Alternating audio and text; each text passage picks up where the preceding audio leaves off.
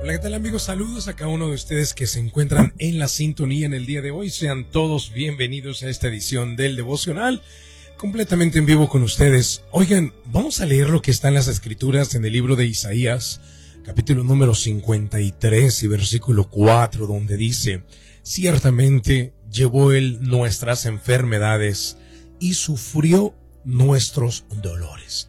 Queridos, el título del devocional en el día de hoy es Jesús te entiende. Él sabe cómo te sientes. Dice la Biblia que cuando Él eh, murió, Él no solamente se llevó nuestras enfermedades, dice que sufrió nuestros dolores. Y cuando dice que sufrió nuestros dolores, es, son los dolores del alma, los dolores del corazón. Las enfermedades son las del cuerpo. Los dolores son las que llevamos en nuestro interior y que muchas veces no se ven. Y estos dolores van de desde ser rechazado, por ejemplo, en un círculo de amistades o incluso por tus propios padres. El rechazo, Jesús lo entiende, porque él también fue rechazado. Solo quiero recordarte que cuando sus padres estaban buscando un lugar donde él pudiera nacer, fue rechazado de todos lados. Pero incluso antes de nacer, el padre José ya estaba rechazando a María, sino que tuvo que venir un ángel para decirle, José, no tengas temor de tomar a María, porque lo que ella tiene del Espíritu Santo es. Así que Jesucristo sufrió rechazo. Por eso dice que Él te entiende. Él entiende tus dolores. Dice Isaías capítulo 53 y versículo 4. Ciertamente llevó Él nuestras enfermedades y sufrió nuestros dolores. Él también lo sufrió. Él sufrió el desprecio de las personas. Cuando era adulto, de manera despectiva, la gente se dirigía a él como el hijo del carpintero. Es lo peor. Era como decir eh, el peor, el hijo de la peor familia de la colonia. Era de forma despectiva que le decían hijo de carpintero. Entonces sufrió no solamente rechazo, sufrió desprecio, sufrió traición de parte de sus mismos discípulos. Judas lo traicionó, aun a pesar de haber caminado tan cerca de él. Su círculo interno era el tesorero. Era el tesorero. Era alguien muy cercano a Jesús y lo terminó traicionando. Así que él entiende la traición.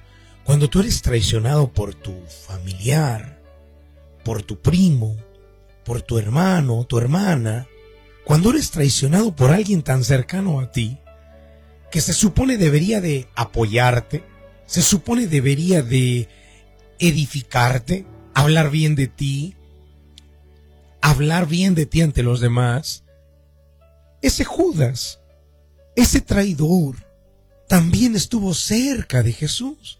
Así que Él te entiende cuando tú eres traicionado. Ese amigo, esa amiga que estaba cerca de ti y que de un momento a otro dio su verdadera cara o mostró su verdadero rostro. Ese, eso también, ese dolor también lo sufrió Jesucristo. Pero sufrió también la negación. Cuando Pedro, por ejemplo, le había dicho, no, maestro, yo iré contigo aún a la misma muerte. ¿Cuántas personas te han dicho de la misma manera? Yo estoy contigo hasta el final. Mira, a mí como pastor, gente ha llegado a la iglesia, pastor, cuente conmigo. O sea, yo encontré la iglesia que buscaba de aquí hasta donde Dios nos lleve. A veces en mi interior pienso como Jesús pensaba, ah, ciertamente te digo que antes de que cante el gallo, tres veces me habrás negado porque sucedió con Pedro. Queridos, Jesús sufrió nuestros dolores. Él sufrió todo lo que nosotros. Él fue tentado en todo. Pero en ninguna de esas cayó.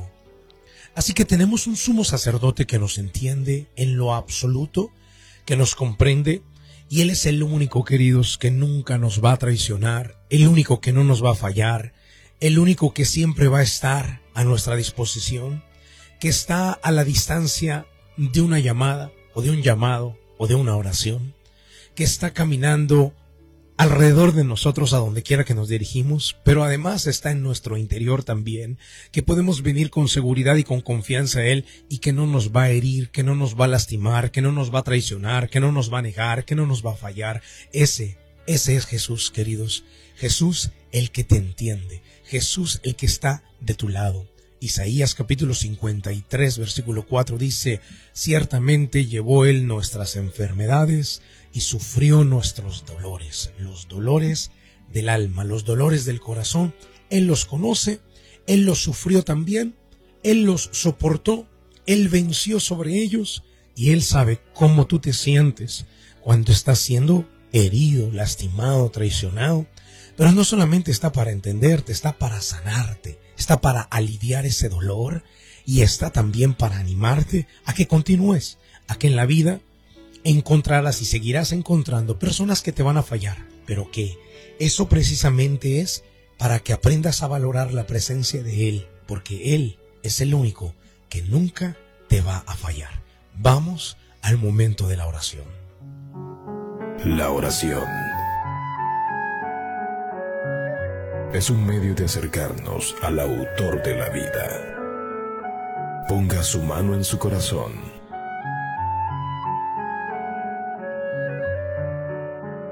es momento de hacer oración. Vamos a hablar con Dios.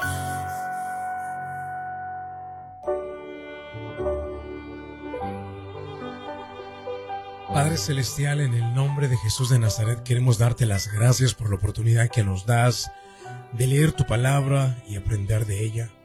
Y mi Dios, presentar delante de ti a cada persona con los dolores de cada uno de ellos. Señor, tú sufriste esos dolores del alma. Tú los viviste, tú los entiendes. Y por esa razón es que tú sabes cómo se siente una mujer que ha sido engañada. Tú sabes cómo se siente un hombre que ha sido humillado, tal vez por aquella misma mujer que había jurado serle fiel y leal y amarlo y respetarlo.